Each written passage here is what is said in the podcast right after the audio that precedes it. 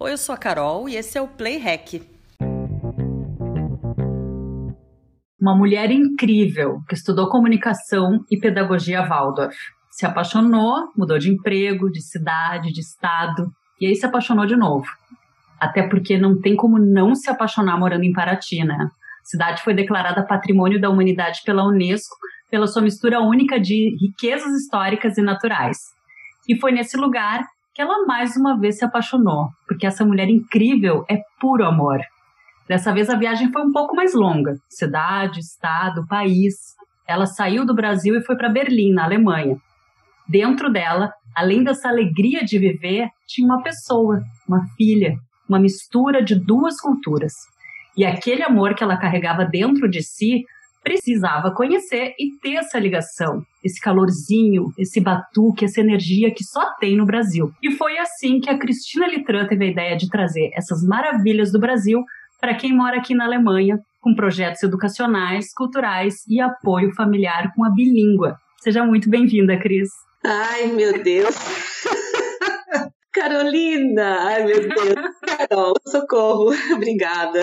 Nossa, emocionada só com a tua apresentação. Muito obrigada. A gente já veio conversando um pouquinho antes de entrar no ar. Nós já estamos as duas aqui super emocionadas. Né? Muito mesmo. Teve antes né? que fica aqui de. Mas.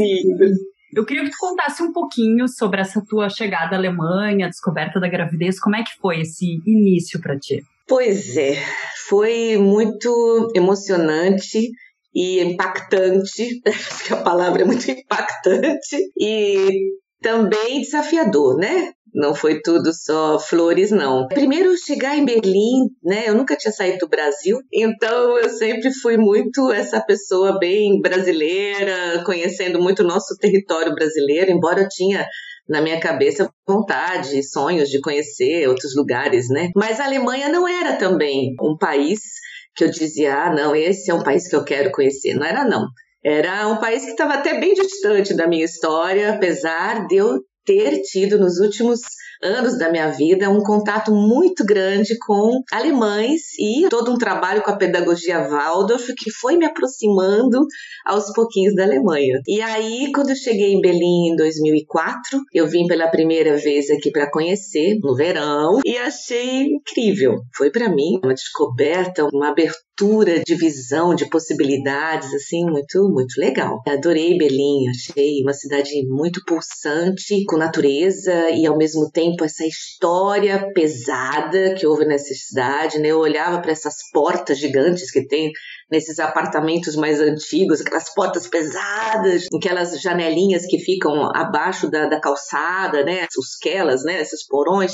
Lembrava muito dos filmes e da toda a história que a Alemanha viveu com o Holocausto, aquela coisa toda. E eu pensava, olha, melhor a gente não se concentrar muito nessa história, não. Deixa eu viver a Berlim de hoje. Isso foi uma escolha, porque eu senti o peso um pouco quando eu cheguei aqui dessa história. Quando eu comecei a conhecer o muro, conhecer toda essa história, né? Que a gente sempre via nos livros, né? E aí eu fiz uma escolha. Eu falei, não, eu quero conhecer a Berlim de hoje. Porque senão isso vai ficar pesado, não quero. E vim por causa do meu amor. Estava completamente apaixonada por esse alemão, o meu companheiro Marcos. E vim então nessa vibe, né? De conhecer. Fiquei seis meses aqui primeiro, passei esse período estudando alemão, conhecendo um pouco a Alemanha. Mas assim, voltei para o Brasil porque eu ainda tinha muita coisa em aberto em Paraty. Eu estava trabalhando num projeto com crianças carentes, já aplicando um pouquinho da pedagogia Waldorf, que eu tinha acabado de me formar nessa história do seminário. Mas eu nunca quis dar aula muito de escola Waldorf, não. Eu, eu sempre me senti um pouco mais do projeto paralelo, de pegar na massa. Então eu trabalhei muito com isso em Paraty, terminei esse ciclo e voltei por uma segunda vez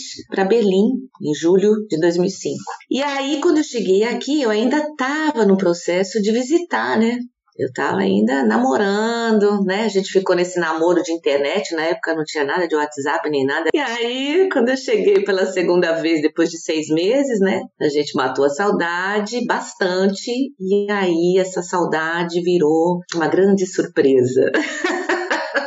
Eu, aos 41 anos de idade, já achando que não era mais um caminho ser mãe, fiquei grávida. Em Berlim. Falei, e agora, José? A velha pergunta, né, que me acompanha. O que, que eu faço agora, né? Aí a minha vida mudou. Porque eu tive que fazer realmente uma escolha.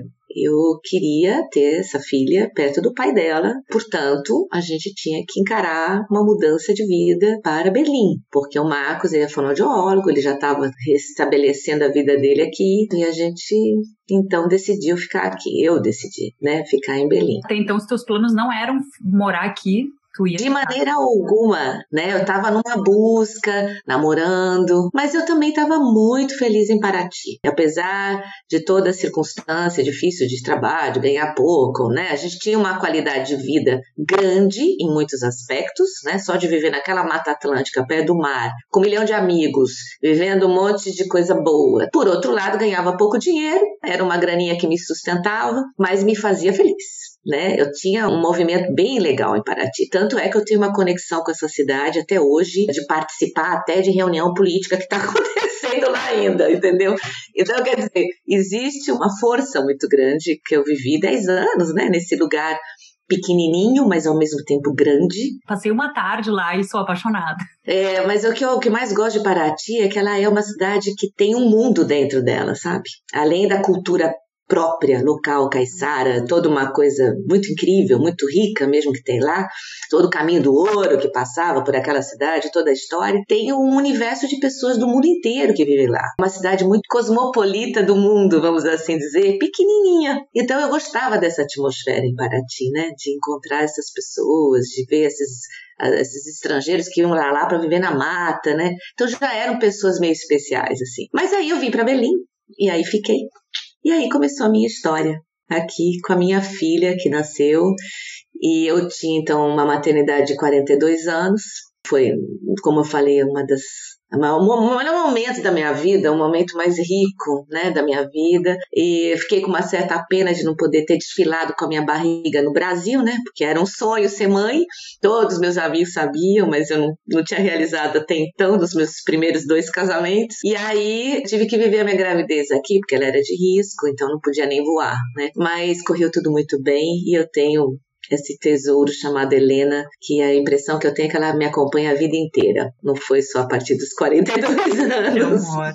Né? E aí, como é que foi, assim? Tu teve vontade de trazer esse pedacinho do Brasil para quem mora aqui? Como é que surgiu a ideia da bilíngua? Foi por causa da tua filha, porque tu queria que ela tivesse essa proximidade com o Brasil? Como é que surgiu isso? Sim, foi o maior input.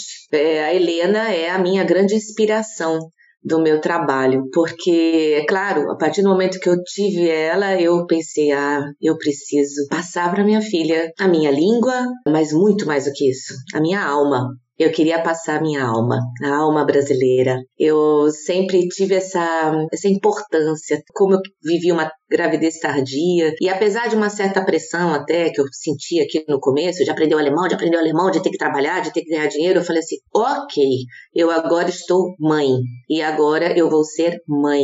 E eu falei pro Max: é o seguinte, você segura a onda? Então, os três primeiros anos eu quero ser mãe literalmente, e deu certo. E acho que isso é uma recomendação que eu faço para todas as mães que podem e que têm condições de serem mães, sejam mães, pelo amor de Deus. É uma das coisas mais maravilhosas que a vida nos dá. E sejam mães por inteiros, né? Essa coisa de viver mesmo cada momentozinho com o seu bebê, esse acolhimento, né? E aí a Helena aprendeu o português desde que estava na barriga, né? Porque eu já cantava em português, eu já fazia minhas canções, aquela coisa toda. E fui trazendo, né? Isso desde que ela nasceu e desde pequenininha. Só que aí eu tive a felicidade de encontrar outras mulheres que se tornaram as minhas grandes irmãs aqui em Belém, minha família até hoje aqui. E nos encontramos ainda grávidas e depois com, com nossos bebês e a gente começou a sair com os nossos bebês para ir nos parques, tomar sol, aquela coisa que muitas mulheres conseguem ainda manter hoje. Eu, como jornalista, não estava tendo muita opção. E eu cheguei aqui com umas propostas com a Rádio Jovem Pan de fazer locução para eles lá, quer dizer, fazer algumas matérias aqui para eles. Fiz.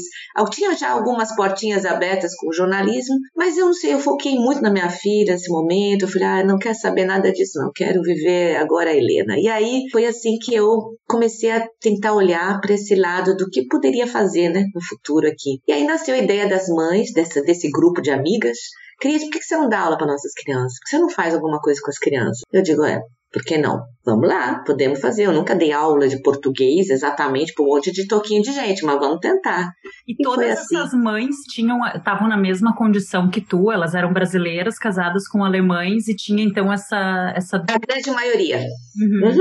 A grande maioria, é, com exceção de uma ou outra que já que eram casadas ou com brasileiros ou que já estavam aqui por conta de trabalho, alguma, alguma coisa um pouco, mas a, a maioria eram a mesma situação que né? mulheres brasileiras muito independentes, muito, muito legais, mas que chegaram aqui tiveram também que ir se adaptando, achando seus caminhos, mas os filhos pequenos a gente entrou nessa vibe de vamos, vamos cuidar dos filhos então, vamos junto. E as crianças estão crescendo juntas, isso é muito lindo, né? Hoje elas estão tudo nessa faixa de 14 anos e são amigas, e são irmãzonas, né? Elas acabaram se tornando uma família. E isso foi muito bacana, sabe? Eu acho que isso alimentou muito a alma dessas crianças todas, alimenta até hoje, e é essa inspiração que eu tento passar para muitos pais brasileiros que estão aqui. E assim nasceu, portanto, a bilíngua. Essa ideia da gente começar a ter um movimento com o português com as crianças. Qual é a importância, na tua opinião, de manter a cultura e a língua dos pais, ou da mãe, ou do pai, ou de alguém que veio antes desta pessoa, no caso das crianças que são atendidas na bilíngua? Olha, Carol, eu sempre falo isso para as pessoas, né? Muita gente vem procurar a bilíngua. Então, porque a bilíngua ela começou com uma iniciativa, na verdade, que era um grupo de alemães e brasileiros que queriam formar uma kindergarten. Foi essa a primeira história da bilíngua há muito tempo atrás. E aí não deu certo, e a única alemã que ficou desse grupo foi a minha parceira Birgit, com quem a gente trabalha juntas. E aí nasceu essa ideia da bilíngua de ser realmente uma opção de um lugar onde a gente trabalha a língua de herança. Então, é um curso de português para as crianças, mas é como eu sempre falo, a bilíngua é um curso de português e cultura brasileira e a fomentação dessa alma brasileira para os nossos filhos. Que não adianta nada você querer falar a tua língua com a criança se você não trabalha paralelamente esse movimento do cultural, do amar o teu país, de passar para sua criança que você é também, né? Porque se é uma língua de herança, é porque alguém vem de lá, ou é o pai ou é a mãe. Então você está passando isso para o seu filho. E muitas pessoas chegam lá e falam: "Ai, mas o meu filho não fala português, eu falo com ele só português, mas ele não responde português". Eu falo: "Gente, existem vários fatores para isso. Primeiro, cada criança é uma. Não existe padrão em hipótese alguma. Nem do começar a falar existe este padrão. Isso é uma coisa muito, muito importante, né, os pais saberem. Ah, meu filho não fala com dois anos. Calma, existe alguma coisa aí que a gente tem que observar, mas não é nenhum drama, calma, vamos ver por quê. Vamos analisar por quê, o que é que tá vendo. Pode ser nada demais, simplesmente ele tá afim de ficar no mundinho dele mais tempo, calma. Então, isso é uma coisa muito importante que a gente tenta passar para os pais. A língua, ela, ela, ela é um conjunto de coisas, não é só a língua. Não é só aprender a falar mamãe, papai, casa, Brasil, carro. Não é isso. É muito mais do que isso. E por isso que é importante os pais entenderem que, primeiro, antes de qualquer coisa da língua, eles têm que olhar para si mesmos e verem qual é a relação que eles têm com o Brasil. Qual é a minha relação com o meu país? Eu amo ainda meu país? Eu gosto da minha cultura? Eu escuto a minha música brasileira? Eu tomo cafezinho, eu como feijão? Entendeu? Eu passo isso para as crianças, eu, eu faço isso para meu filho. Ou eu fico lá, ai, o Brasil tá uma porcaria, não quero mais saber de Brasil. Ou então chega aqui e nega o Brasil, quer só fazer amizade com alemães, não sei o quê. Como é que você quer chegar aos 9 anos, 10 anos? Ah, agora eu quero que meu filho aprenda português. Hum, é mais difícil. É porque aí acaba que tem uma, uma dualidade, né? Ao mesmo tempo que a gente precisa se adaptar naquele lugar e precisa aprender a falar alemão e precisa também absorver um pouco da cultura do lugar onde tu vive, porque se tu fica com a cabeça e com os costumes e com as tradições todas só no Brasil, tu não consegue te adaptar, né? Então, Exatamente. acho que esse equilíbrio das duas culturas. Exatamente. Acontece que assim, por exemplo, o caminho mesmo com a minha filha, né? A Helena ficou comigo até os três anos. Depois ela foi para o kindergarten alemão. A partir do momento que ela entra no social alemão, que ela vai para a vida na Alemanha, é inevitável que ela vai entrar nessa cultura. Talvez eu não consiga entrar. Eu até hoje tô, ainda estou tentando me adaptar para chegar nessa cultura alemã, até por conta do meu próprio trabalho, que é muito com a comunidade brasileira. Porém, eu também entrei, eu também estou atrás, eu também estou tentando me aperfeiçoar no alemão. Estou vendo as exposições, vou ver no cinema alemão. Vou... a gente vai, a gente vai entrando nessa cultura de de algum jeito. A gente vive numa família alemã. Meu companheiro tem uma família, eu tive que entrar nessa família. Tudo isso faz parte. A gente está vivendo dentro de um país que é inevitável que nós vamos ser absorvidos por ele também. E por isso a importância de se preservar a nossa cultura de herança, porque é muito mais fácil, inclusive, a criança ir para fora, ir para o social, e ela não querer saber muito do Brasil. Para quê? Por que, que eu quero saber do Brasil se eu vivo na Alemanha? Por que, que eu tenho que falar português se eu estou na escola, no kindergarten, falando alemão? Entendeu? Ela tem que achar um sentido para isso. Se não houver um sentido para isso, vai ficando para trás. E aí tem muitos pais que chegam nessa fase: ah, mas eu preciso que meu filho fale português porque está perdendo português. Se um dia eu quero voltar para o Brasil, eu falei: então aí a gente tem que trabalhar junto. Não adianta você chegar numa escola e querer que aquela escola, uma vez por semana, vai fazer seu filho falar português. Esquece. Isso não existe. O que existe é todo um trabalho que tem que ser feito com a gente e com os pais e também essa fomentação da cultura brasileira. Hoje a gente tem a chance aqui de ter muita coisa do Brasil. Tem apresentação, tem show, tem até filme brasileiro, tem uma biblioteca que oferece livrinhos em português. Então, quer dizer, a gente pode procurar. Agora é trabalho, mas isso não é um trabalho exclusivo da bilíngua. Isso é um trabalho de vida. Isso é um trabalho para gente, com nossos filhos, para sempre. Na escola onde eles estão também é a mesma coisa. Aqui onde eles estão, na escola alemã, na escola europeia, tanto faz. A gente tem que estar tá dando sempre esse suporte para os nossos filhos, de para onde, onde eles podem procurar. A gente precisa mostrar para eles o caminho, não precisa dar mastigado, não, mas mostra onde pode ser encontrado. Acho que esse é um, é um tesouro, né, que a gente pode passar para os nossos filhos, né? Eu acho que esse é um sinal de amor é um gesto de amor. Eu sinto que muitos pais estão perdidos. A gente está vivendo num mundo muito instantâneo, com muita rapidez, muito imediatismo de tudo. Não há tempo para nada, tudo tem que ser para ontem. E na verdade não é assim. Eu acho que, inclusive, essa pausa que a gente está sendo obrigado a viver com a pandemia é um momento para a gente aproveitar para refletir. Eu falo isso para os pais, sabe? Gente, pausa, aproveita para brincar com teu filho, faz home office mesmo, aproveita isso para achar um novo sentido. Né? Eu acho que essa é a, é a coisa que a gente pode passar para eles para fomentar essa beleza que é a nossa língua e a nossa cultura, que a gente tem de melhor. Né? O Brasil está passando um momento difícil, sim, tá. Talvez um dos piores que eu já conheci na minha vida, na minha existência. Isso deixa muita gente abalada. Mas é um motivo que faz também com que muita gente acabe nem quero saber do Brasil, porque agora tá uma merda mesmo, independente do que for, mas o que eu escuto muito é esse governo tá acabando com tudo mesmo, então que se exploda, sabe? Eu moro aqui, eu não tô nem aí, então quanto menos tiver contato ou, enfim, esse, esse coração, melhor, sabe? É. Busca sair disso, assim. Pois é, agora imagina você chegar para os seus filhos e dizer, olha, filho, o mundo tá muito ruim, vai, vai acabar mesmo, então deixa, deixa pra lá. É assim que a gente vai agir? Não é, né? A gente tem que man manter a esperança viva. É isso que a gente precisa para a nova geração, senão nós vamos ter uma geração de deprimidos.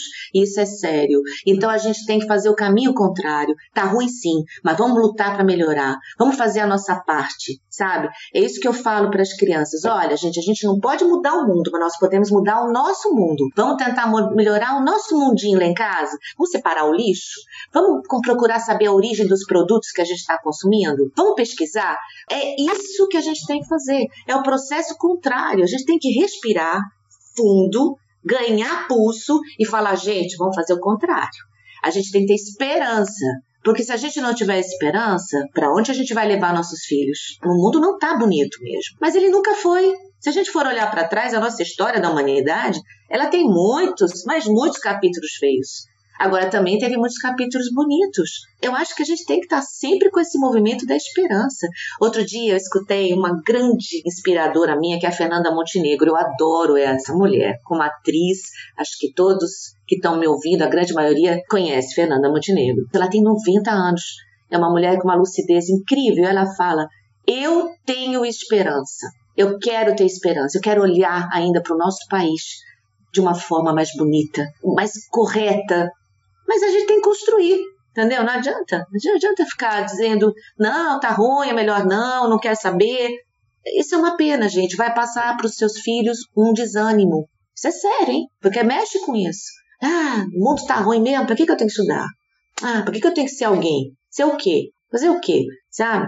E eu vejo isso na juventude já hoje, Eu luto muito com a Helena, com essa, com essa faixa etária, né, com esses aluninhos que eu tenho da bilíngue. Eu falo, gente, olha, nós podemos fazer a diferença. Nós somos a diferença. Cada um de nós. Então, isso, gente, é muito importante a gente passar para os nossos filhos. É muito importante, é fundamental. Falando nisso, quais são os projetos que vocês oferecem lá na Bilíngua? Então, a gente tem uns projetos muito legais. O primeiro projeto que eu acho que é a porta de entrada da bilíngua hoje é o Canta Neném, que é um projeto de pais e bebês. Então a gente começa com eles bem pequenininhos. E nós temos já a Cristiane, que é a professora, ela tá já não sabendo mais para onde, como é que nós vamos fazer, porque a gente está tá com tantos bebês e está tão bonito, né? E esse trabalho é um trabalho muito musical, de coordenação motora, de brincar com os dedinhos. Então é a primeira fase da criança é o Canta Neném, que a gente faz junto com os pais. Então, é um projeto muito de legal. Que idade que eles já podem? Digamos assim, a partir dos seis meses, sete meses, uhum. a criança já começa a ter uma pequena relação. A Cristiane já tem os grupos separados, claro, nós juntamos criança de dois anos com, com essas pequenininhas, mas dá para começar a brincar, os pais fazem junto, a massagenzinha, brinca com as mãozinhas, aquela coisa toda. Então, isso é o primeiro projeto que a gente tem, que é muito lindo.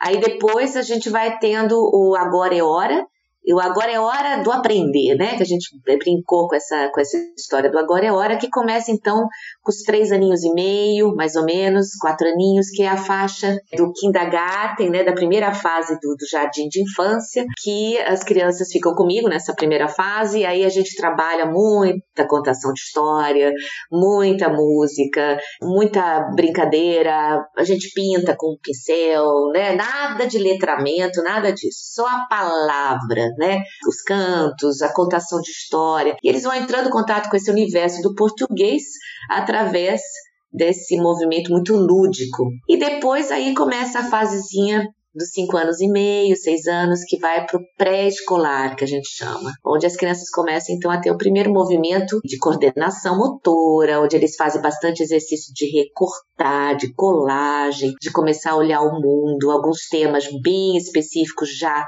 da nossa cultura brasileira, o folclore, o índio. E aí depois quando as crianças entram na escola alemã, porque a maioria dos nossos aluninhos estão nas escolas alemãs, porque quem vai para a escola europeia, na Neue Store, já tem o português. Então, eles, nós não temos essa, essa demanda. A nossa demanda são as crianças que vão para a escola alemã, que no sábado, todos os sábados, estão lá com a gente para trabalhar o português. Então, quando eles começam a ser alfabetizados em alemão, eles vêm para nós. Porque nós não alfabetizamos em português. Isso é muito importante as pessoas entenderem. A alfabetização é feita em alemão. Eles vão aprender a juntar as letrinhas, a formar as palavras em alemão. Só que, paralelamente, a gente vai fazendo isso no português trazendo para a nossa língua. E depois tem o grupo dos grandes, que é são os adolescentes, que já começa nessa fase dos 12 anos, que aí já estão escrevendo, já estão lendo em português, então a gente estimula muito a leitura, a gente faz uma ciranda de livros, a gente troca os livros entre eles, a gente vai na biblioteca. Quando vai para o Brasil, compra livro. A leitura é fundamental para você trabalhar a ortografia, para você aprender a ler e escrever. Eles escrevem errado? Sim, escrevem sim. Tem muita coisa ainda para aprender, porque uma vez por semana não faz, como eu disse, a gente não faz milagre. Mas essa turminha dos adolescentes, por exemplo, já tem uma retórica fantástica. Eles conseguem fazer projetos interessantíssimos. A gente já fez um jornal com a temática de direitos humanos. A gente está sempre criando projetinhos, porque o adolescente adolescente gosta de desafio e a gente tem que trabalhar com eles essa fase do desafio.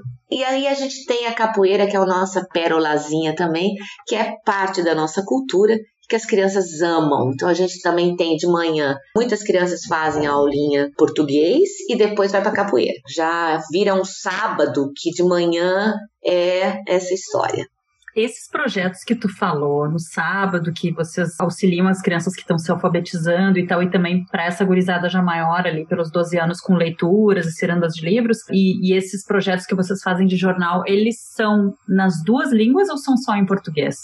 Português, mas a gente tem também uma turminha que a, aprende o português como língua estrangeira. Por quê? Porque a gente tem procura de crianças que são filhos até de brasileiros com alemães, mas não falam português, não tiveram muito contato. E aí agora um pai, por alguma razão, começou a querer que tenha, ou algum alemão que vai morar no Brasil que precisa.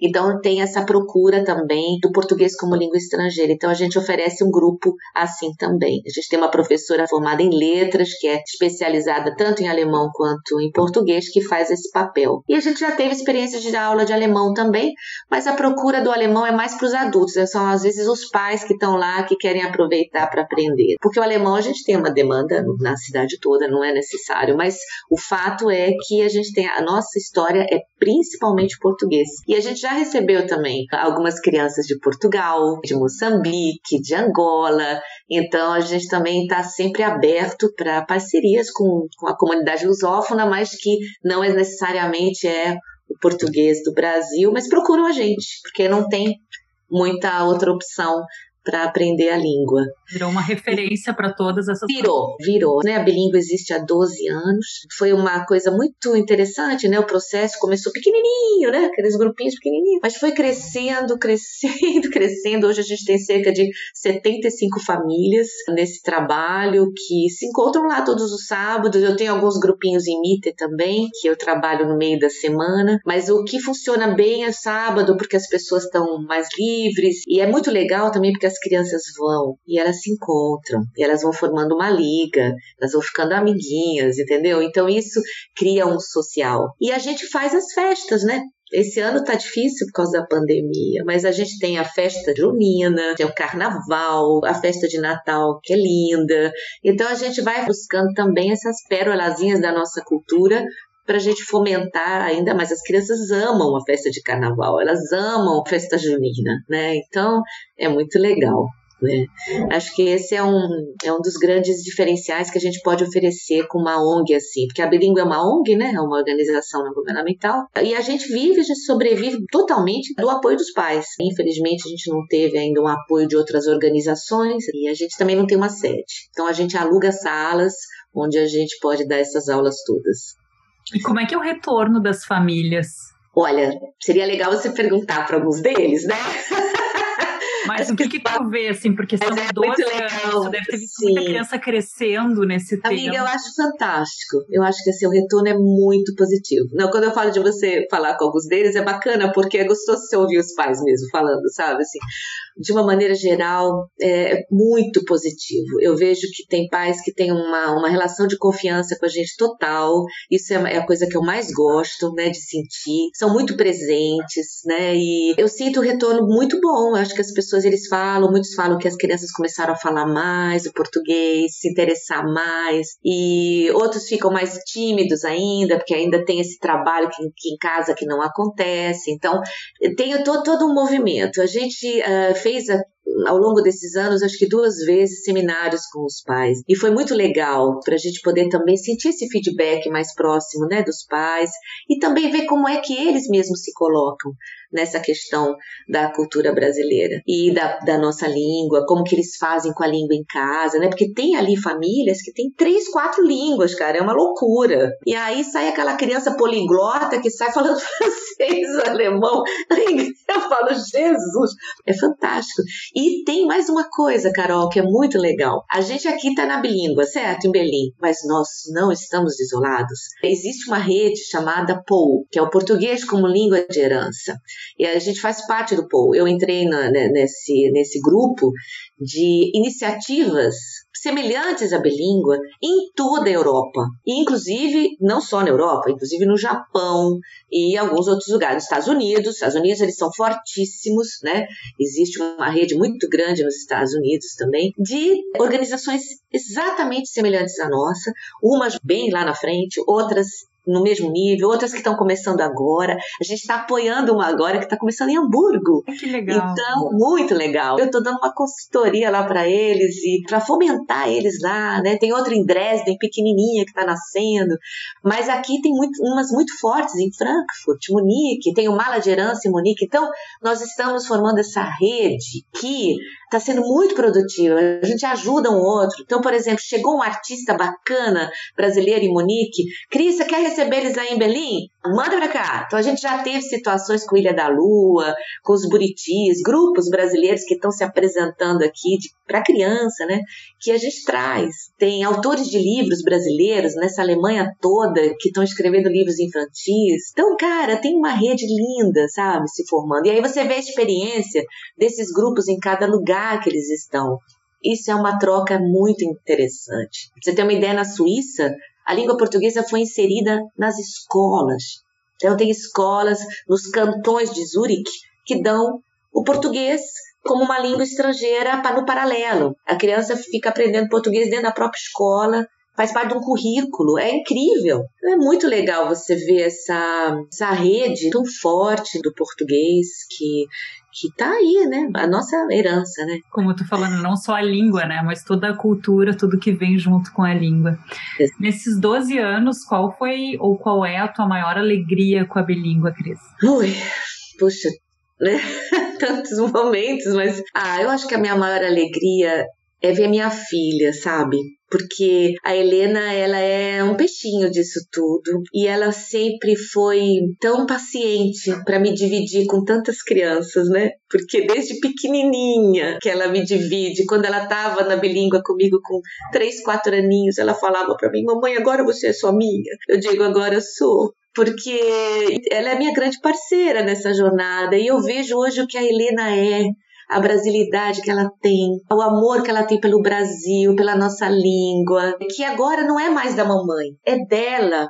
Ela ficou independente, virou autônoma, ela tem vontade de um dia passar um tempo no Brasil. Então agora isso é dela. Então eu acho que assim, o meu presente é ela e todas as outras crianças que estão indo para este caminho, umas que chegam mais, outras que chegam menos, tanto faz. O mais importante é que elas conseguiram pegar um pouquinho dessa história. E é a nossa história. Então eu acho isso é o meu maior presente. Eu ia dizer missão cumprida, mas não está cumprida porque não acabou, né? É uma missão não. bem cumprindo. É. Eu não sei por quanto tempo eu vou estar nessa missão, mas que ela continue com quem está aí, que essa rede reverbere e continue para frente. Eu acho que a bilíngua tem um papel muito importante em Berlim. Eu vejo cada vez mais. Eu acho só que a gente tem que talvez se estruturar para a gente ter realmente um apoio aqui aqui da Alemanha, do governo, a gente pode conseguir até talvez uma sede né, no futuro, é, a gente luta para isso, sabe? Eu acho que seria muito legal para nós, né? E acho muito bacana que a gente tenha os kindergartens aqui, mas a gente está com tudo lotado, né? Muitos pais me procuram, procuram a gente, vocês não são um kindergarten. Eu digo, não, a gente não é, mas quem sabe no futuro? Isso é uma coisa para a gente ter em mente, né? E a gente está sempre aberto para novos membros, para pessoas que queiram trazer projetos, ideias, fazer parcerias. Eu acho que isso é, é muito importante. A gente tem hoje muitos brasileiros vivendo aqui.